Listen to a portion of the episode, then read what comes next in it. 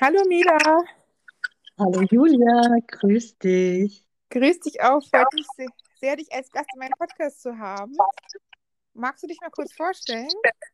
Mein Name ist Mila, ich bin 39 Jahre alt. Ich komme aus der Nähe von Stuttgart. Ich lebe hier zusammen mit meinem Freund Carmelo und meiner Hündin Cat. Ich bin Mitgründerin eines Poker-Frauenclubs, dem Herz-Damen-Club. Ich bin Teil der äh, deutschen Nationalmannschaft von Matchpoker und äh, ich freue mich sehr. Heute ist es mir eine große Ehre, in deinem Podcast Gast zu sein. Oh, es freut mich auch sehr, dass du Gast in meinem Podcast bist. Es hört sich ja sehr interessant an. Was ist denn genau Matchpoker? Also Poker im Internet, oder? Matchpoker ist ähm, entwickelt von der IFMP. Das ist eine weltweite Organisation, die sich zum Ziel gesetzt hat, Pokern zu Olympia zu bringen. Momentan ist Pokern ja sehr mit Glücksspiel verbunden. Man denkt immer an Pokern in irgendwelchen dunklen Hinterzimmern mit Zigarren und, äh, weiß ich nicht, so ein bisschen verrucht. Und äh, wir versuchen Poker wirklich als Strategiespiel darzustellen und haben deswegen, oder die IFMP hat deswegen eine, besti eine bestimmte Turnierart entwickelt, die ein bisschen anders funktioniert wie bei einem normalen Pokerturnier, so dass jeder die gleichen äh, Chancen hat und auch die gleichen Karten bekommt, dass man gleich abrechnen kann, also dass man sieht, ähm, dass man direkt vergleichen kann sozusagen. Und ähm, da ist weltweit schon einiges passiert. Es sind, glaube ich, über 50 Nationen, die sich dem angeschlossen haben. Und äh, wir in Deutschland, wir äh, sind da auch mit dabei und haben uns letztes Jahr für die Weltmeisterschaft qualifiziert, die jetzt ähm, im April in Wales ausgetragen wird. Wow, Gratulation erstmal. Das ist ja schon eine große Leistung für die Weltmeisterschaft, sich ausgezeichnet zu haben. Dankeschön. Ja. Das ist ja nicht, nicht, also bestimmt schon ganz schön herausfordernd gewesen. Und wie kam es, dass du als Frau zum Pokern gekommen bist? Weil es ist ja eher so eine Männerdomäne, oder? ja, das stimmt. Also bei so einem normalen Pokerturnier hast du 5% äh, Frauen ungefähr.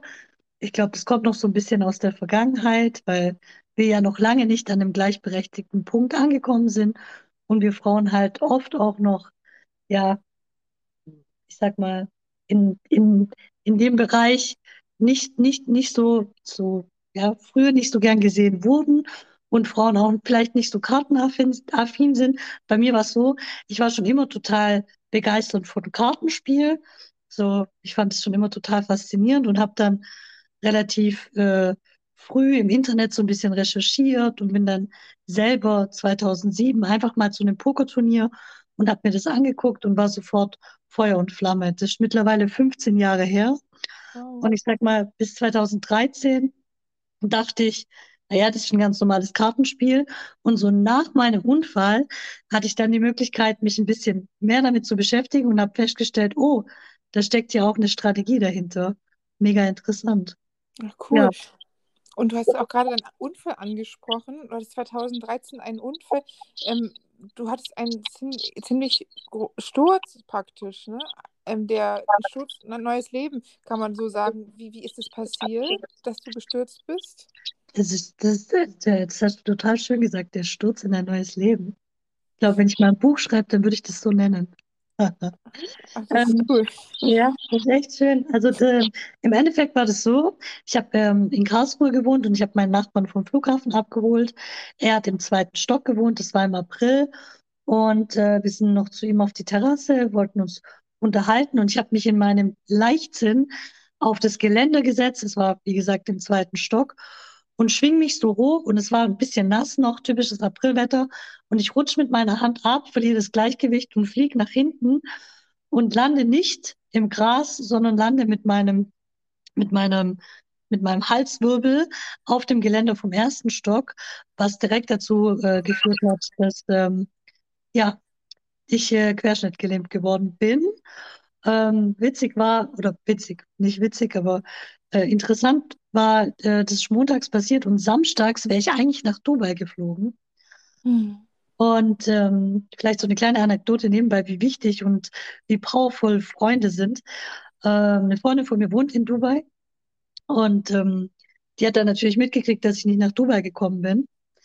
Und die ist dann äh, nach Deutschland geflogen, um zu gucken, was da los ist. Und ist dann an mein äh, Bett gekommen, an mein Bett in der Intensivstation. Und ich war natürlich total fertig und bin überhaupt nicht klargekommen auf mein Leben. Und Mhm. sie hat mir total die Power gegeben, weil sie zu mir gesagt hat, mach dir keine Sorgen, ich bring dich nach Dubai. Du wirst nach Dubai kommen. Oh, Egal wie, schön. du kommst nach Dubai. Und tatsächlich, Unfall 2013, November 2015, war ich dann zwar im Rollstuhl, aber in Dubai. Oh, das ist aber toll, dass sie auch rübergeflogen ist, direkt, dass sie wusste, da ist irgendwas, ne? Ja, Dass sie das ne? gespürt hat, dass sie direkt in den Flieger gesetzt hat. Ja, fand ich auch. Aber also das hört sich auch echt wirklich dramatisch an, der Unfall. Vor allem, es ist ja einfach nur unheimliches Pech gewesen. Wenn da kein, wenn es nicht rutschig gewesen wäre, dann wäre es ja gar nicht passiert. Ja, So, weil das ist ja einfach voll der, so erschreckend, sowas. Das muss man auch erstmal, wahrscheinlich dauert das erstmal ein paar Monate, bis man das so versteht, oder? Weil aus, von heute auf morgen, du warst ja schon 30 damals und da hatte man ja so ein ganz normales Leben davor, oder? Ja, ich hatte, ich war, äh, habe im Vertrieb für eine Versicherung gearbeitet, war viel unterwegs, bin gerne gereist, habe äh, mich mit Freunden getroffen. Ja, und von jetzt auf nachher liegst du gefesselt in einem Bett und weißt überhaupt nicht mehr, ob du überhaupt überlebst. Also bei mir ging es da wirklich äh, monatelang um Leben und Tod. Meine Lunge ist zusammengefallen, die habe ich ein paar Mal wiederbelebt. Und ähm, hätte ich jetzt nicht so ein starkes Umfeld um mich herum gehabt, die mich immer wieder nach oben gezogen haben, dann hätte ich wahrscheinlich aufgegeben. Aber es gab so ein paar Menschen um mich rum, meine Großeltern, ein paar sehr gute Freunde, die da wirklich äh, jede Woche an meinem Bett standen und mir geholfen haben, über diese sehr, sehr schwere Zeit drüber hinwegzukommen. Oh, ich kriege richtig Gänsehaut, Lunge zusammengefallen. Ich, ich habe nur, nur Asthma und das ist auch schon manchmal super schlimm. Ich kann mir das gar nicht vorstellen. Ich wusste auch nicht, dass die Lunge unter Umständen auch was damit zu tun hat. Das ist ja, dass der ganze Körper dann so mit beeinträchtigt ist irgendwie, ne? Ja. Ja, ich denke jetzt oft dran, wenn ich höre, dass die Leute künstlich beatmet werden. Ich wurde auch künstlich beatmet und das ist die Hölle. Also das äh, ist keine schöne Zeit, aber sie geht vorbei und ähm, heute kann ich frei atmen und darüber bin ich wirklich sehr glücklich. Das ist wunderbar, dass du wieder frei atmen kannst. Und es ist, wie, wie kam das eigentlich, dass du kannst deine Arme ja auch wieder be bewegen, ne? Dass manche Sachen wieder gehen und manche nicht. Woran liegt es? Ja, es ist, du musst dir das im Endeffekt vorstellen, ähm, die Nervenbahn, die da entlang geht an der Wirbelsäule, die ist in manchen Fällen durch, in manchen Fällen nur gequetscht. Deswegen gibt es manchmal diese, oh, sie war im Rollstuhl oder er oder sie war im Rollstuhl und können jetzt wieder laufen. Das liegt einfach daran, dass ich dann diese Nervenbahn wieder regenerieren konnte. Bei mir war es so, dass ähm, äh, der Querschnitt relativ hoch sitzt, also im Halswirbelbereich. Dadurch kann ich zwar meine Arme bewegen, aber meine Finger nicht. Und Hm. am Anfang war der Körper natürlich total geschwächt. Das heißt, es ging noch viel, viel weniger. Und äh, mittlerweile hat man sich einfach so ein bisschen äh, dran gewöhnt. Ich bin wahnsinnig dankbar dafür, dass ich meine Arme bewegen kann, weil ich habe natürlich auch Menschen in meiner Reha- und Krankenhauszeit gesehen, die können nur noch mit dem Hals sich bewegen. Hm. Ja. Aber war das dann am Anfang auch nicht mit den Armen oder kam es dann wieder oder war das von Anfang an, dass du die bewegen konntest? Also es war, äh, es war so, dass ich sie bewegen konnte, aber ich konnte nicht wirklich sie ansteuern. Also ich, es gab zum Beispiel eine Situation, da habe ich meine, meinen Arm hochgehoben und dann ist er einfach wieder runtergekracht. Hm. Und äh, da musste ich schon kämpfen, dass es wieder so läuft, wie ich mir das vorstelle. Und äh, ja, da habe ich versucht, alles zurückzubekommen, was geht. Aber stelle ich mir auch sehr anstrengend vor, eiserne Disziplin und ganz viel Reha wahrscheinlich, ne? Ja, ja, also bis ich dann wirklich aus dem Krankenhaus äh, draußen war mit Reha, war es Februar 2015. Also eine ganz das schön lange Zeit, ja. ja fast zwei Jahre, ne? Nee, äh, Oder zehn Monate. 2000. Zehn, das ist krass. 2014. Du hast gut aufgepasst. Äh, Hm. genau, 2014, also zehn, zehn. Monate. Ja. Das ist wirklich Wahnsinn. Das ist ja auch ein ganz neues Leben irgendwie. Und wie war das am Anfang? Auch emotional? Ist natürlich auch ganz schön schwer, sowas erstmal zu, zu verdauen, ne? Ja, also die im Krankenhaus ähm, pumpen einen leider mit Medikamente voll. Ich meine, für den Akutfall ist das bestimmt auch ganz gut, dass du da ein bisschen Psychopharmaka kriegst, damit du einfach, ich sag mal, dich auf jetzt und hier konzentrieren kannst. Ähm, und damit habe ich dann auch die Krankenhauszeit äh, überstanden. Als ich dann aus dem Krankenhaus entlassen wurde im Februar 2014, ist ähm, eine Tante von mir gestorben und ich bin äh, auf der Beerdigung gewesen und ich bin sehr nah am Wasser gebaut. Also Mhm. wenn ich, wenn ich einen Film sehe, so das ergreift mich gleich emotional und ich hatte davor auch Beerdigungen und wusste eigentlich, wie mich das treffen könnte. Und ich saß auf dieser Beerdigung und habe keine einzige Träne. Ähm, also es, es hat sich einfach nichts in mir gerührt und habe ich gemerkt, okay, diese Medikamente, das ist jetzt nicht mehr das Richtige für mich. Ich muss damit aufhören. Mhm. Und äh, habe das dann ähm, in ärztlicher Anleitung Schritt für Schritt abgesetzt. Also du machst dann von einer ganzen auf eine halbe, auf eine Viertel. Und bin danach dann direkt auch in ein ganz schlimmes Loch gefallen, habe mir psychologische Hilfe gesucht. So, das würde ich eigentlich auch jedem empfehlen, wenn man Sachen aufarbeiten möchte oder an sich arbeiten möchte oder merkt, man hat Depressionen. Jeder von uns kommt mal in eine depressive Phase. Ähm, psychologische Hilfe ist keine Schande. Äh, im. Gegenteil, ich finde es eine absolute Stärke. Und ähm, in dieser Behandlung bin ich heute noch. Also die Psychologin begleitet mich seit ähm, seitdem und darüber bin ich mega dankbar. Also das äh, hilft mir unheimlich weiter, Dinge zu verarbeiten und ähm, ja auch so für mich äh, mich weiterzuentwickeln. Ah, das ist schön. Das finde ich auch, finde ich auch, dass es eine Stärke ist, sich Hilfe zu holen. Ich glaube, bei Frauen ist es auch schon so, dass Frauen das eher machen. Männern ist es ja eher schwer, das ist ja eher schwerer, sich Hilfe zu holen. Genau. ja. Aber das ist toll, dass du das auch gemacht hast und dass dir das auch so wirklich so doll geholfen hat. Und wie war dann das erste Mal, als du aus dem Krankenhaus rausgekommen bist? Konntest du in deine alte Wohnung überhaupt zurück? Oder musstest Ja. du umziehen? Oder war alles erstmal anders? Oder? Ja, also das war so, dass ähm, meine Wohnung in Karlsruhe im zweiten Stock war und für mich nicht möglich, weil Treppen. Mhm. Äh, das heißt, äh, mein Vater hat mir eine Wohnung überhalb von einem Pflegedienst gesucht, die, ähm, die frei geworden ist. Es war dann so eine Einzimmerwohnung. Ähm, ich war dann auf einem Stockwerk mit, ähm, mit, äh, mit noch, ich glaube, drei weiteren Mietern, die alle über 80 waren. Und äh, ich habe schnell gemerkt, dass mich das arg isoliert in dieser Wohnung. Und ich hatte Glück, ich habe ja vorher in der Versicherungsbranche gearbeitet. Das heißt, ich hatte eine Unfallversicherung, die dann äh, zu einer Auszahlung gekommen ist. Und ähm, ich wollte aus dieser Wohnung raus. Das heißt, ich habe halt so ein bisschen rumgeguckt. Gibt es andere Möglichkeiten zu wohnen? Ähm, und habe halt sehr schnell festgestellt, dass gerade barrierefreie Wohnungen sehr teuer vermietet werden. Mhm. und hatte dann sehr viel Glück, weil ich dann Bauträger gefunden habe, die gerade ein Haus frisch gebaut haben mit Wohnungen. Und da konnte ich eine Wohnung im Erdgeschoss beziehen und konnte da halt im Bauprozess noch mit äh, einwirken, konnte sagen, bitte baut äh, ähm, größere Türrahmen ein, ähm, beim Balkon, dass ich da direkt drüber fahren kann mit dem Rollstuhl und so. Mit der Küche konnte ich da gleich mit einwirken. Da hatte ich einfach Glück, dass ich da diese Kapitalauszahlung hatte und mir dann eine Wohnung kaufen konnte, in der ich jetzt zusammen mit meinem Freund lebe, die das ist ja super. mir, Mhm. die einigermaßen behindertengerecht ist. Damals wusste ich ja überhaupt nicht, auf was kommt es eigentlich an. Ich habe da alles so Mhm. Pi mal Daumen gemacht. Ich habe mir zum Beispiel eine Kochinsel äh, einbauen lassen, eine unterfahrbare und habe gedacht, ja, okay, ich koche jetzt nicht so viel und vielleicht dann kocht dann eher jemand, der mit mir hier wohnt. Dann mache ich es halt mal jetzt so auf ein Mittelding. So, jetzt ist die Kochinsel für mich zu hoch und für die Person, die kocht, zu niedrig. Also da muss man dann schon ein bisschen sich am besten Ratschläge holen. Mittlerweile gibt es ja auch viele Gruppen auf Facebook oder sonst irgendwelche, ähm, äh, ich sag es mal Selbsthilfegruppen, gerade für, für Menschen, die frisch in den Rollstuhl kommen.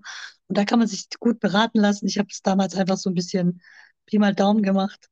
Heute würde ich mir da eher nochmal einen Ratschlag holen von anderen Personen, die schon länger im Rollstuhl leben. Aber das kann man ja auch nicht wissen. Ist ja alles neu und das hast du doch schon ganz gut gemacht, dass du dann auch überhaupt auf die Idee gekommen bist, erstmal weg von den älteren Leuten und überhaupt auch die Energie hattest, das alles anzusteuern. Ja. Und das ist natürlich, und wie, wie ist es barrierefrei? Zählt nur, was Parterre ist, oder zählt es auch, wenn man ab, ab dem Moment, wo ein Aufzug da ist? Ich weiß es gar nicht mehr so genau, aber es ist so, dass oft barrierefrei steht, aber dann sind immer irgendwo nochmal Stufen oder Mhm. irgendwas oder es ist zu eng. Also barrierefrei ist nicht immer barrierefrei. Da fehlt noch sehr viel in unserer Entwicklung, dass wir da ja halt den Menschen im Rollstuhl die Möglichkeit geben, auch auf einen größeren Wohn Wohnungsmarkt zuzugreifen. Wir sind da noch sehr zurückgeblieben, leider. Aber es wird Mhm. immer besser, weil es Menschen gibt, die sich dafür einsetzen. Wir hatten ja jetzt vor ein paar Jahren, hatten wir wieder eine Veränderung im, äh, im Gleichstellungsgesetz und ähm, es gibt so äh, einen Rollstuhlfahrer, ähm, Oliver heißt er mit Vornamen, ich weiß gerade den Nachnamen nicht mehr. Der ist dann während dieser Gesetzesänderung ist der mit dem E-Rolli von Berlin an Bodensee, nee, andersrum, vom Bodensee nach Berlin gefahren und Oh. hat da mit ganz vielen Leuten gesprochen und so und hat da auch nochmal viel erreicht. Also wir sind auf einem guten Weg, aber leider noch weit davon entfernt, da eine Gleichstellung zu bekommen. Ja, das stimmt. Das ist ja leider bei der ganzen Inklusion so, dass immer Betroffene auf Sachen aufmerksam machen müssen, weil andere das meistens nicht so auf dem Schirm haben, muss man einfach sagen. Ja, ja. Also auch toll, dass du das jetzt auch machst. Und ich, ich finde halt einfach super. Und du bist ja trotz alledem stehst du mitten im Leben. Du machst dein Pokern, du, du hast eine Partnerschaft auf Augenhöhe und du, also es ist wirklich so, du lebst genauso wie vorher eigentlich. Mittlerweile, ja.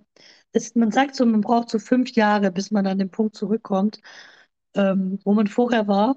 Und mein Leben ist zwar jetzt anders, aber trotzdem sehr schön. Ich bin in einer sehr glücklichen Beziehung. Ich habe beruflich eine Erfüllung gefunden. Ich fühle mich wohl dort, wo ich wohne. Und ähm, das ist wunderschön, aber ich glaube, ich habe sechs Jahre dafür gebraucht. Ja, ich glaube auch, man braucht Zeit, sich damit an, also sich neu einzugewöhnen, das neue Leben. Und, und wie, ihr, hättest du deinen Partner vielleicht auch gar nicht kennengelernt, wenn du mit Poker nicht intensiver dich beschäftigt hättest? Weil du mein, meintest ja davor, fand es interessant, aber hast es nicht so intensiv gemacht, ne? Ja, ich glaube, wir hätten uns nicht kennengelernt sonst. Siehst du da, das ist auch was Besonderes, dass man die, die Liebe gefunden hat, auch nur aus, einfach aus, wegen, dem, wegen dem Unfall, dass sogar noch was richtig Gutes hatte. Ja, ja, also es gibt so ein paar Menschen, die im, nach dem Unfall in mein Leben gekommen sind, über die ich total dankbar bin, die ich so vor dem Unfall wahrscheinlich nie kennengelernt hätte, wie zum Beispiel mein Freund, ja. Ah, das finde ich schön. Ich finde es auch ganz toll, wie ihr das gemacht habt, dieses Format, wo die Liebe hinfällt. Das stelle ich mir auch ganz schön anstrengend vor. Gerade unter Pandemiebedingungen. Habt ihr das ja auch gefilmt, ne? Ja, Wo, wo du zum, zum Herz-Dame-Club, glaube ich, gefahren bist, wo es eine weitere Reise war von, mit euch, von euch beiden zum Pokerturnier. Wie war das denn, mit vom Fernsehen begleitet zu werden? genau. Also der, der, der Herz-Damm-Club, ähm, den ich gegründet habe mit meiner äh, Freundin Nathalie Hof, der äh, besteht jetzt seit zwei Jahren und ähm, im August letzten Jahres hatten wir unsere erste, unser erstes Live-Festival, wo Mhm. wir viele äh, Damen eingeladen haben. Das war auch eine ganz besondere äh, Veranstaltung, weil natürlich bei dem Pokerturnier, wo Frauen einladen, viel mehr Frauen am Start sind. Also ich glaube, wir hatten 20, 30 Prozent äh, Beteiligung Frauen. Und ich habe ja vorher schon gesagt, normalerweise liegt die so bei 5 Prozent. Darauf waren wir schon sehr stolz. Und ähm, ich kann mal kurz erzählen, wie ich, wie ich dazu gekommen bin, zu ähm, wo die Liebe hinfällt. Es war auch durch einen Zufall. Und zwar, ich habe äh, eine gute Freundin und die ist äh, spontan in Urlaub gefahren, so Cluburlaub mit ihrem Sohn. Und ähm, in diesem Cluburlaub hat der Sohn äh, einen Spielkamerad oder eine Spielkameradin, das weiß ich jetzt gar nicht mehr genau, kennengelernt und die haben sich halt richtig gut verstanden. Beide halt ein bisschen jünger. Der Sohn ist vier und oder fünf und der, die Spielkameradin oder der Spielkamerad auch. Und äh, das heißt, die Kinder haben zusammen gespielt und somit saßen die Eltern zusammen beim Frühstück, also meine Freundin und der Filmproduzent.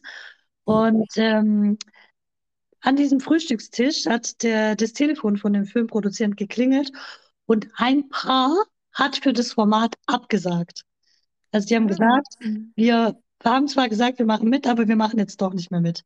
Und er hat halt dann am Tisch gesagt, Mist, ich brauche jetzt irgendwo noch ein außergewöhnliches Paar. Jetzt äh, fehlt mir da was. Und dann hat meine Freundin gesagt, du, ich, ich kenne, ich habe eine Freundin, die sitzt im Rollstuhl und äh, vielleicht wäre das interessant für sie. Ich frage sie einfach mal. Und dann hat sie mich angerufen, hat sie mir gesagt, also du kannst mich jetzt entweder, entweder du sagst, du spinnst, oder du sagst, boah, wie geil, aber ich muss dir jetzt das erzählen. Und dann habe ich gesagt, ja, ich jetzt mal mit Carmelo, was der dazu sagt. Aber prinzipiell finde ich das sehr gut, weil ich ähm, gerne nach außen tragen möchte. Zwei Sachen. Erstens, dass behinderte Menschen genauso eine glückliche Beziehung führen können wie nicht behinderte Menschen. Und äh, zweitens würde ich halt auch gerne diese Poker, äh, das Poker-Thema ähm, anders beleuchten und zeigen, dass es viel mehr als nur ein Glücksspiel ist und dass äh, da viel mehr dahinter steckt, gerade für mich.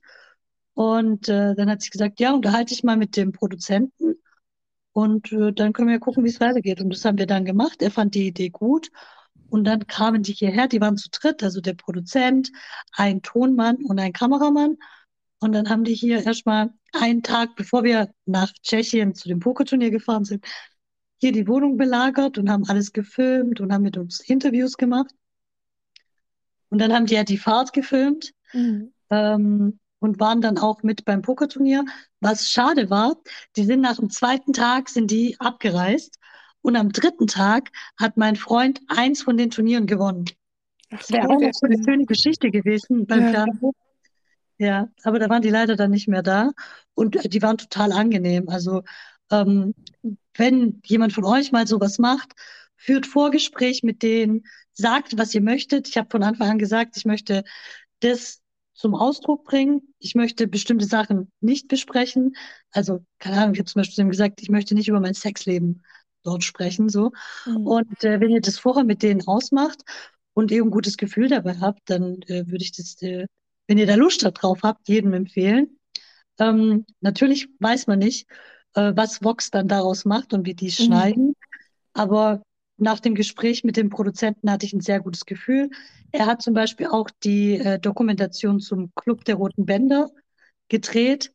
Ah, und ähm, mhm. ja, und das, das ist absolut niveauvoll. Und ich finde, so wie er es umgesetzt hat, ich, also ich war absolut zufrieden. Ich fand es super. Ich finde auch, ich finde generell die Sendung schön. Ich habe auch, auch die anderen Folgen bisher immer alle gesehen. Aber ich weiß halt, ich hatte halt so ein bisschen so Angst, dass man sowas wie Bauer sucht Frau in sowas landet und dann die Leute oder so wie man so ein Trash-TV kennt, wie Oliver Geisen oder so eine Sendung, wo man dann immer extra so ein bisschen die Leute hochtroubln will, ne? So Eifersucht 10, wie bei irgendwelchen, ja, weiß ich nicht, Klatschsendungen, aber das ist ja da gar nicht so. Ja. Und er hat es von Anfang an halt das gute Gefühl dabei, ne? Weil, weil man hat ja immer so ein bisschen Angst, dass die schneiden, wie sie wollen. Wie viel, wie lange haben die euch dann insgesamt begleitet? Nur die drei Tage oder noch länger? Ähm, genau drei Tage. Also einen Tag bevor wir nach Tschechien, zwei Tage in Tschechien und dann kamen die nochmal eine Woche später und haben diese Drohnenaufnahmen gemacht. Mhm. Aber da war nicht mehr viel mit Interview. Also vier Tage im Endeffekt. Und ähm, vielleicht, ich hatte davor auch schon mal eine Anfrage mhm. für ein anderes Format auf Netflix. Äh, ich nenne es mal nicht. Mhm. Und ähm, da habe ich direkt gemerkt in der Fragestellung vom Produzenten, dass es genau in diese Richtung geht, mhm. dass sie halt, ich sag mal so ein bisschen darstellen möchten, oh, der arme Rollstuhlfahrer und wir retten den jetzt. Mhm. Und da habe ich dann direkt abgelehnt. Also man kann da immer noch mal sagen, nee, nee, das ist nichts für mich. Mhm. Ähm, tatsächlich jetzt bei Vox hatte ich ein sehr gutes Gefühl hätte jetzt ein anderer Sender, hätte jetzt Frauentausch bei mir angefragt, mhm. dann hätte ich natürlich Nein gesagt, weil äh, da weiß ich, okay, das wird, wird in eine sehr, sehr dramatische Richtung gebracht. Und man kennt ja auch zum Beispiel, ich, äh, Traumfrau gesucht oder so, mhm. da werden ja mhm. auch, das wird ja dann mit Absicht zu hoch gepumpt. Und das hätte ich, das hätte ich auf gar keinen Fall mitgemacht. Aber auch dem Regisseur war es wichtig, ein bisschen Drama rauszukitzeln, weil das halt das ist, was das Publikum sehen will schafft, mhm. Nina noch rechtzeitig zu ihrem Pokerturnier zu kommen und so. Und mhm. die braucht, man braucht es halt, um so ein bisschen den Spannungsbogen zu halten.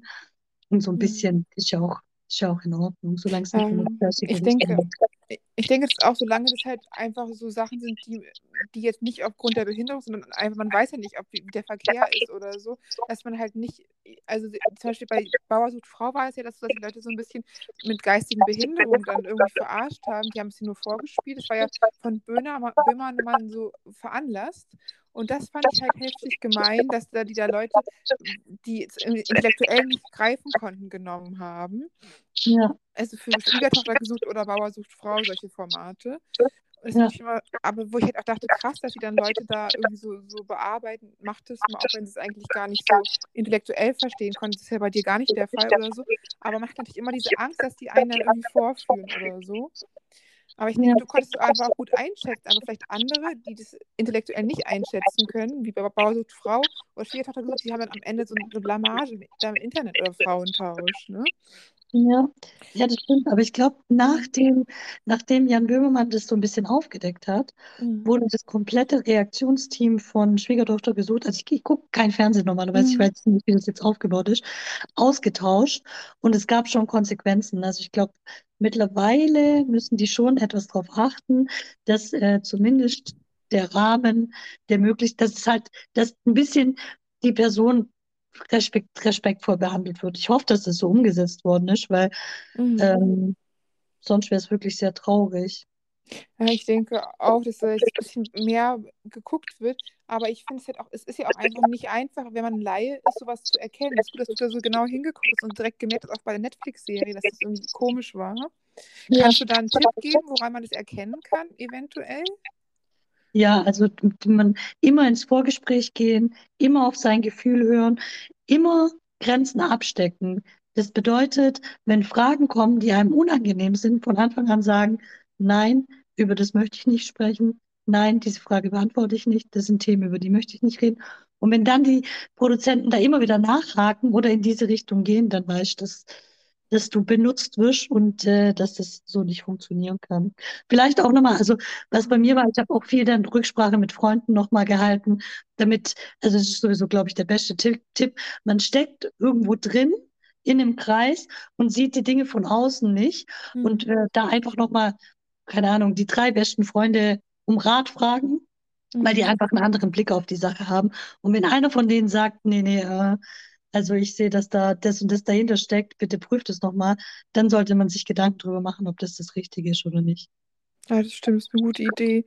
Und ich finde es auch toll, dass du, du es auch so gezeigt hast im Fernsehen, dass du auch alle hast mit teilhaben an deinem Leben, weil es einfach auch voll schön, wenn man das so sieht, wie du dein Leben machst und wie deine Leidenschaft, eure, eure Leidenschaft fürs Pokern, ne? Das ist einfach toll. Das ist ja auch so der Grund eurer Liebe. So hat es ja angefangen. Erst war die, die Liebe von jedem fürs Pokern und dann kam die gemeinsame Liebe. Hat euch ja richtig verbunden als Paar auch irgendwie so. ja. Mein Freund sagt immer, es war nicht Liebe auf den ersten Blick, sondern dann Liebe auf den zweiten Blick. Und das Schöne war, das will ich auch noch erzählen, wir haben uns kennengelernt ähm, bei einem Pokerturnier und äh, haben uns dann auch wieder gesehen in dem Casino und haben dann damals noch äh, Skype ausgetauscht Mhm. und haben dann ganz lange miteinander geskypt. Und das Schöne an Skype für mich als ähm, äh, Rollstuhlfahrerin ist, dass wenn ich jetzt mit jemandem kommuniziere über Skype, meine körperliche äh, Einschränkung keine Rolle spielt. Mhm. Weil du siehst ja im Endeffekt nur einen Gesichtsausschnitt und du siehst ja den Rollstuhl gar nicht. Das heißt, die Person gegenüber hat die Möglichkeit, dich auf einer anderen Ebene kennenzulernen, nämlich auf deiner Hallo, es war gerade irgendwie weg. Ich weiß nicht, hörst du mich noch? Ja, ich höre dich. Es war Ähm, gerade gerade noch weg irgendwie. Du meinst gerade, es noch, es war schön auf einer anderen Ebene sich kennenzulernen. Genau, man hat die Möglichkeit, sich auf der Ebene, auf einer persönlichen Ebene kennenzulernen. Entschuldigung, das war ein Anruf. Ähm, die, wo der, wo der äh, Rollstuhl überhaupt keine Rolle spielt. Und äh, dadurch kam es, dass, dass er sich dann auch in mich verlieben konnte. Aber ich denke, man kann sich auch so in dich verlieben. Du bist eine attraktive, nette Frau. Oh, Und du, bist, du hast auch einfach krasse Talente noch dazu im Pokern und auch Fähigkeiten erarbeitet. Da. Es ist ja auch nicht nur geschenkt, pokern zu können. Es ist ja auch viel Arbeit. Tatsächlich, also das ist schön, dass du das, dass du das noch erwähnst. Ähm, Pokern, man denkt, okay, Pokern ist ein Glücksspiel, weil es ist abhängig von dem, was für Karten ich bekomme. Aber also ich, und ich bin, ich bin, ich bin schon fortgeschritten und habe eine Ahnung vom Pokern. Aber es gibt Leute wie zum Beispiel Fedor Holz, die sind die absoluten Cracks und die haben damit Millionen gemacht und die haben auch äh, gute Pokerschulen. Da bin ich, da, da habe ich noch viel Luft nach oben. Aber ähm, es gibt auf jeden Fall eine Strategie hinterm Pokern und man kann sich das so ähnlich vorstellen, also um das so ein bisschen bildlicher darzustellen, wie jetzt zum Beispiel beim Golfen. Jeder von uns war schon mal Minigolfen und man denkt, na ja, äh, gehen wir eine Runde Minigolfen, man stellt sich auf den Platz, man schwingt den Schläger und entweder man trifft oder nicht. Und man braucht vielleicht drei, drei Züge oder zwei oder vielleicht durch Glück klappt es auch mal beim ersten. Ähm, und so ist es, wenn man Poker spielt ohne Strategie. Aber wenn wir jetzt zum Beispiel an Tiger Woods denken, der ja Golfprofi ist, der stellt sich auf den Platz und dann prüft er erstmal, wie ist der Boden, wie ist der Wind, welchen Schläger nehme ich, welchen Ball. Und so funktioniert im Endeffekt äh, Pokern auf einem Profiniveau. Man, bevor man eine Entscheidung trifft, wiegt man ganz viele Faktoren ab. Und die Karten kommen da ganz unter, unten. Man guckt, wie viele Chips habe ich, gegen welche Gegner spiele ich, was ist vor mir passiert, was könnte hinter mir passieren, welche Position sitze ich. Also um das jetzt mal so ein bisschen einfach darzustellen. Und dann kriegt das Ganze eine Strategie und ähm, dann wird man in Long Term, also wie so an der Börse, bei 100 Spielen, wenn man diese Strategie benutzt, gegen jemand, der diese Strategie nicht benutzt, immer gewinnen. Mhm.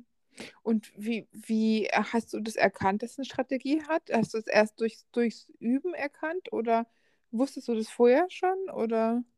Ja, das ist auch witzig, dass du das sagst vor meinem Unfall habe ich ähm, natürlich gearbeitet und habe das immer so als Spaß gesehen. Man sitzt mit Leuten zusammen, hat eine gute Zeit. So, ich habe überhaupt gar nicht hinter, hinter das ganze Spiel geguckt. Und dann ähm, war ja mein Unfall und ich war sehr lange Zeit im Krankenhaus und hatte halt natürlich auch da, als es mir dann ein bisschen besser ging, ab August ähm, Zeit, äh, mich damit zu beschäftigen. Und dann habe ich die ersten Bücher gelesen, habe die ersten Coaches bekommen, habe ähm, mir verschiedene Sachen angeguckt und auf einmal wurde immer klarer, oh wow, äh, da steckt ja richtig was dahinter. Mhm. Wenn ihr da ähm, Tipps haben wollt, um da einen Anfang zu finden, äh, ein sehr guter Freund von mir, Felix Schneiders, ähm, hat so Workbooks, also einfache PDFs mit wenig Seiten, äh, gerade für Anfänger geschrieben. Wir sind auch gerade dabei, ein bisschen was für Anfängerinnen vorzubereiten für die Frauen. Und ähm, ja, also wenn ihr, wenn ihr eine, eine Frau seid, äh, Herz-Darm-Club findet ihr auf Facebook, Instagram, äh, Telegram, Twitter. Und ähm, falls ihr Twitch guckt, gerne mal bei Felix Schneiders im Stream vorbeigucken, Herz-Darm-Club im Stream vorbeigucken wir finden da für jeden was, der sich damit beschäftigen möchte. Cool. Und äh, vielleicht ist auch Herz-Dame-Club einfach die Chance, dass Frauen sich mal rantrauen. Weil wenn sie immer sonst nur 5% genau. sind, dass sie wissen, da sind mehrere Frauen, dann vielleicht auch die Hemmschwelle geringer ist, oder? Ja, genau. Also wir haben von bis wirklich alles dabei. Und das ist auch das Feedback, was wir immer wieder bekommen. So, oh, da sind so viele Männer und ich wusste nicht genau, Männer lernen ja auch anders wie Frauen. Und äh, bei uns habt ihr dann sehr guten Zugang und wirklich, da ist vom Anfänger bis zum Pokerprofi drin, ist mhm. da jeder, jeder, jeder dabei, von der Studentin bis zur Rentnerin, von, also wir haben wirklich so viele verschiedene Persönlichkeiten bei uns im Club. Das, das ist auch wirklich schon so weit, dass darüber hinaus wir miteinander gewachsen sind und schöne Momente miteinander hatten, die mit dem Pokern gar nicht so viel zu tun hatten. Ich hatte letztens so einen ganz berührenden Moment also wir, wir treffen uns ja jetzt seit zwei Jahren regelmäßig und sind so als Community zusammengewachsen. Das sind so circa in Deutschland 80 Frauen, die immer wieder miteinander irgendwie was machen. Und da ist äh, eine Frau dabei, die ist ähm, äh, Unternehmerin, Geschäftsführerin einer sehr großen Firma und ähm, fährt ein ganz tolles Auto. Die fährt so ein Audi R8 oder so. Ich kenne mich da nicht aus, also, aber es ist so ein mhm. ganz, ganz tolles Auto. Und sie macht total viel für unseren Club, sponsert immer wieder und ist da total am Start. Und wir haben uns ähm, äh, online getroffen und sie hat halt erzählt, dass sie mit dem Auto unterwegs war und sie wohnt in der Nähe von, ähm, in der Nähe von Frankfurt, sagen wir jetzt mal. Und äh, dann war eine andere mit dem Gespräch und sie erzählt halt so, boah, dieses Auto fährst du. Meine Tochter wollte schon immer mal dieses Auto fahren. Und dann sagt die, ich kann ja eigentlich die, Namen, die Namen nennen, sagt die Anja zu der Alex, du, weißt was, ich bin demnächst sowieso mal in München, ich komme vorbei, dann überraschen wir deine Tochter. Und dann ist die mit dem Auto da runtergeheizt und äh, die haben zusammen die Tochter überrascht. Und die Tochter ist aus allen Wolken geflogen, hat das Auto gesehen, durfte mal eine Runde fahren.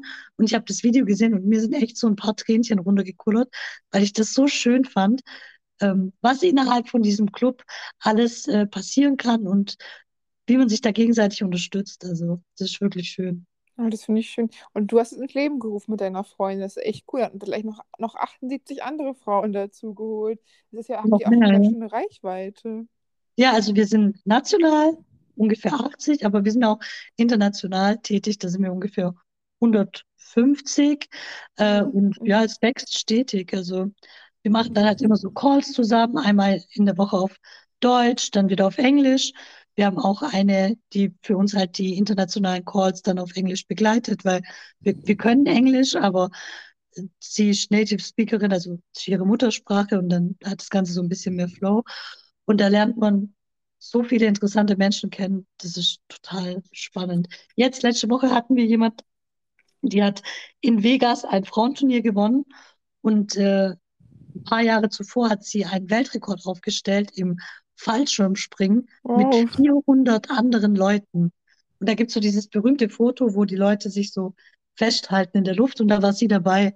Und es war super interessant, darüber zu sprechen. Oh, das sich interessant an. Das ist ja auch wirklich toll, dass man so vernetzt ist, auch über Deutschland, sogar über, darüber hinaus, richtig. Mhm. Ja, ja. Und äh, wie kam es auf die Idee, dass du sagst, Mensch, wir gründen den Club jetzt? Habt ihr da irgendwie, weil ihr einfach mehr Frauen zum Pokern bringen wolltet und begeistern wolltet, oder? Ja, also die Nathalie und ich, wir kennen uns schon ein paar Jahre. Und ähm, wir haben immer zueinander gehalten. Also sie hat mich unterstützt, ich habe sie unterstützt.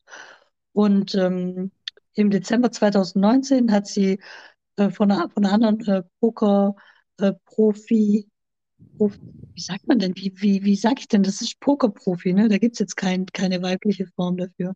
Ja, ich glaube auch, ne? Ich glaube, ja.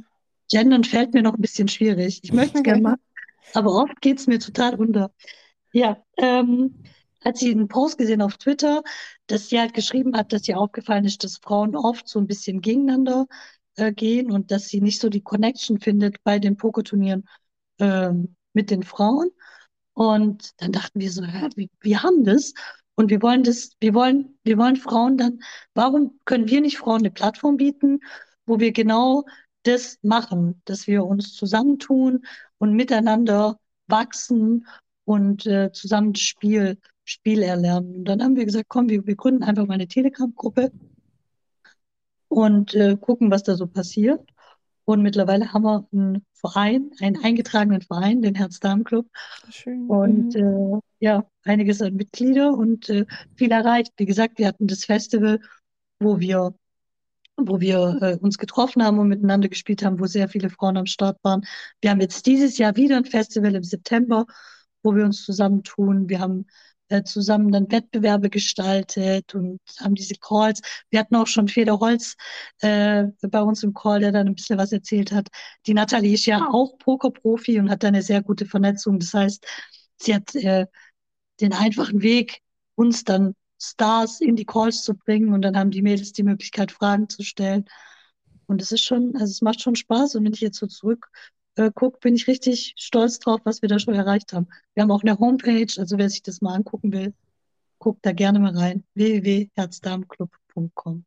Ah, cool, das hört sich sehr interessant an. Vor allem habt ihr ja schon wirklich viel erreicht, dass ihr auch so Stars da reinkriegt in die Calls. Das hört sich richtig cool an. Und das ist ja auch einfach so eine Leidenschaft für, von euch. Das ist ja, ist eigentlich schon Beruf, ist, ist Beruf, Berufung, kann man das so sagen, richtig? Mhm. Ja, das kann man sagen. Es ist für mich zur Berufung geworden, Frauen im Pokern zu unterstützen. Und es ist eine absolute Erfüllung. Es macht so viel Spaß. Das ist eine schöne Sache. Ja. Bist du eigentlich auch so ein, so ein Coach fürs Pokern, richtig, kann man schon so sagen, ne? Ja. Dass du ja, also, ja, nicht nur doch, selber spielst, sondern auch noch andere praktisch coach. So. Ja, so Anfänger könnte ich auf jeden Fall coachen und wir sind noch dabei, so ein bisschen ein Programm für Anfänger zu schreiben und unsere Calls, also wir machen Zoom-Calls, da auch nochmal so, wir hatten schon mal nochmal so eine Anfängerrunde mit rein zu, zu werfen, mit so vier Calls, wo so ein bisschen die Basics erklärt werden. Cool, das hört sich sehr interessant an. Und du hast ja auch, du hast, ihr habt einen Podcast, ähm, bald in Startlöchern, wo auch schon genau. ein paar Folgen produziert sind. Ist es dann, was der heißt All In? Heißt es dann, dass es auch ums Pokern geht wahrscheinlich viel oder auch um andere Dinge? Also es geht darum, äh, wir laden uns Menschen ein, die in außergewöhnlichen Bereichen sind und wollen so ein bisschen zeigen, dass äh, was so alles möglich ist. Wir hatten jetzt, und da interviewen wir von bis, wir hatten jetzt den, den Experten in der künstlichen Intelligenz, wir hatten äh, Pokerprofis mit drin, wir hatten eine Minimalistin mit drin. Wir wollen einfach so ein bisschen die Leute bewegen, dass es so viele verschiedene Bereiche gibt im Leben, die interessant sind und dass man überall was mitnehmen kann. Und äh, wir lieben es zu reden. Ich mache das zusammen mit meinem Kollegen Martin. Und er ist der Produzent. Ich hoffe, dass er in den nächsten Folgen äh, die erste Folge raushaut. Ja, ich werde es auf jeden Fall in die Story posten, sobald der euer Podcast raus ist. Hört sich sehr Dankeschön. cool an. Vor allem All-In ist ja eigentlich auch so ein Poker. Das kennt man ja so, dieses Wort. Aber das ist dann ja sogar so, naja, weil ich meine, Minimalismus ist ja auch wieder so extrem. Wie seid ihr auf eure Gäste gekommen? Das sind ja schon so ganz andere Bereiche, ne? Also mal Minimalistin, mal Poker. Ja, wir haben so in so einem Freundeskreis rumgeguckt, wer da so berühmt und bekannt ist und wer was Außergewöhnliches geschaffen hat. Und die haben wir dann jetzt erstmal angesprochen und hoffen natürlich drauf, dass wir da jetzt immer mehr Gäste dazu bekommen. Wir haben auch noch ein paar in der Leitung. Diese Woche wollte ich eigentlich einen Pornostar interviewen. Hm? Äh, Porno Klaus, ich weiß nicht, ob der eine oder andere ja, den, den kenne ich, äh, von der ja. Big Brother, ne? Big Brother ja. war der. Genau, richtig. Den habe ich mal zufälligerweise im Zug getroffen. Auch eine witzige Geschichte, die erzähle ich noch kurz. Wir, wir äh, waren auf dem Poker-Event, mein Freund und ich, und wir sind im Zug gefahren vor ein paar Jahren und waren schon sehr spät dran in Nürnberg und sind aus Versehen am Aufzug vorbei. Also da geht ja immer so ein Aufzug zum Gleis hoch. Sind wir vorbeigefahren. Wir haben ihn leider verpasst und standen dann vor dieser steineren, steinernen Treppe hoch zum Gleis und wussten, okay, wir haben jetzt noch zwei Minuten, wir schaffen es nicht mehr zurück. Und dann haben wir halt so nach links und nach rechts geguckt und dann kam so ein relativ muskulöser Mann auf uns zu und wir haben gesagt, hey, kannst du uns kurz helfen da hoch? Und äh, er hat dann vorne angepackt und ich gucke ihn so ins Gesicht und denke so, hey, wo habe ich den schon mal gesehen? Und sag so, ich kenne dich irgendwoher. Und er so, ja, entweder aus meinem Pornos oder vom Big Brother. Ja, okay, dann glaube ich eher vom Big Brother. Ja, und dann hatten wir eine lustige Zugfahrt zusammen und so hat man sich kennengelernt. Ja, ja und ich cool. hoffe, dass, dass wir ihn noch zum Interview bekommen. Ja, bestimmt ist es ja auch amüsant. Also, es ist ja wirklich lustig, sowas. Ja. Vor allen Dingen, ich meine, ich denke auch, dass die besten Geschichten schreibt das Leben. Wenn man sich im Leben irgendwie so kennenlernt, das ist ja auch noch was anderes, wie wenn man fremde Menschen anschreibt. Ihr kennt euch ja sogar schon so. Jetzt, das ist ja cool. Ich denke, es wird ihm auch Spaß machen, dass er mal so seine, seine Sicht der Dinge teilt. Es sind ja wirklich Leute auch wirklich ganz verschiedensten Gebieten. Ja, wie, wie ist es bei dir? Ich meine, du hast ja auch schon von bis bei dir im Podcast gehabt. Hast du die dann durch Bekannte ähm, schon, schon auf deiner Liste gehabt oder hast du die einfach angeschrieben? Also teils, teils. Ne? Also zum Beispiel Raul Krauthausen habe ich einfach angeschrieben, hat geklappt, weil ich, ich habe mich echt gefreut. Ne? Er ist ja auch Inklusionsaktivist, den kennt man ja auch relativ weit und schon lange. Ne? Und ja. Beispiel, manche Leute habe ich einfach angeschrieben, die ich cool fand, manche Leute kannte ich, manche Leute über Bekannte. Das ist auch so verschieden. Also die meisten Leute haben sich auf jeden Fall super gefreut. Ne? Und das ist halt einfach toll. Das, das hat, ich finde, man lernt einfach nochmal ganz andere Sichten kennen von den Menschen, weil jeder hat seine Geschichte und irgendwas, was ihn einzigartig macht. Und ja. ich finde, sowas sind einfach total besondere, ganz besondere Geschichten so. Ja, ja, total. Du hast ja auch ein sehr besonderes äh, Zitat auf deinem Instagram-Feed dazu.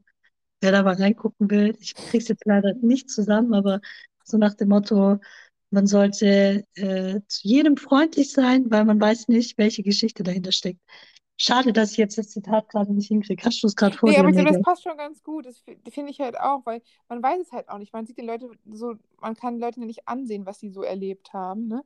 Genau. Das ist ja wirklich, und ich denke halt auch, das ist jeder Mensch eine Geschichte. Und das ist auch nicht so einfach, seine Geschichte mit den Menschen zu teilen sich ja. umso besonderer, dass du deine Geschichte auch so mit uns teilst, weil es gibt auch Leute, die sagen, wenn sie sowas hatten, wie so einen ähm, Unfall, dass sie sich total zurückziehen und gar nicht mehr so rausgehen möchten oder so, was auch mhm. absolut okay ist, aber was eigentlich schade ist, als weil so, du machst Leuten Mut, ne? Du machst einfach, bist auch ein richtiges Vorbild, so wie du bist. Du hast eine tolle Beziehung, du bist erfolgreich im Beruf, du hast einen, äh, einen eingetragenen Verein, so, das müssen andere erstmal schaffen, ne?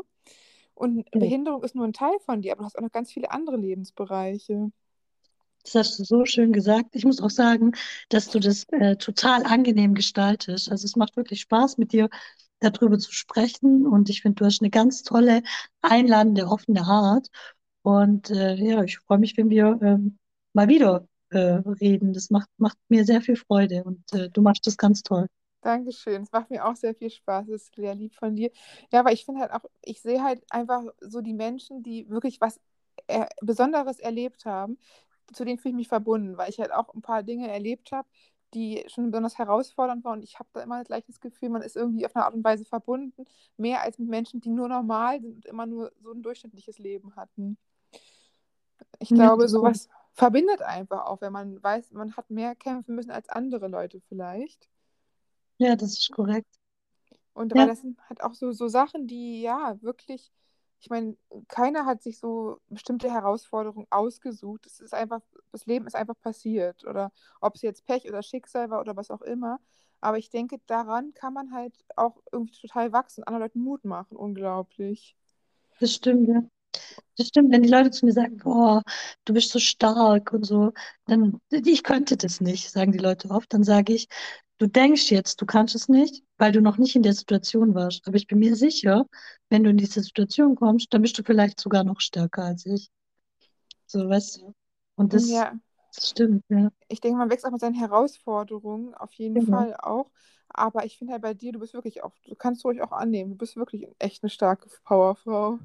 Danke. Also das bist du wirklich und ich finde es einfach auch, ich habe ja auch das so gesehen, wie du das alles machst und so, also ich finde es einfach toll, auch wenn ich hätte, glaube ich, auch so ein bisschen Schwierigkeiten gehabt, mich so, so filmen zu lassen die ganze Zeit und weil das ja schon auch so ein Eindringen in die Privatsphäre sind, weil die so, und du bist so offen und du zeigst es auch alles und den Leuten, wie das Leben ist und das ist einfach toll, sowas. Das, da muss man auch einfach so eine offene Art für haben.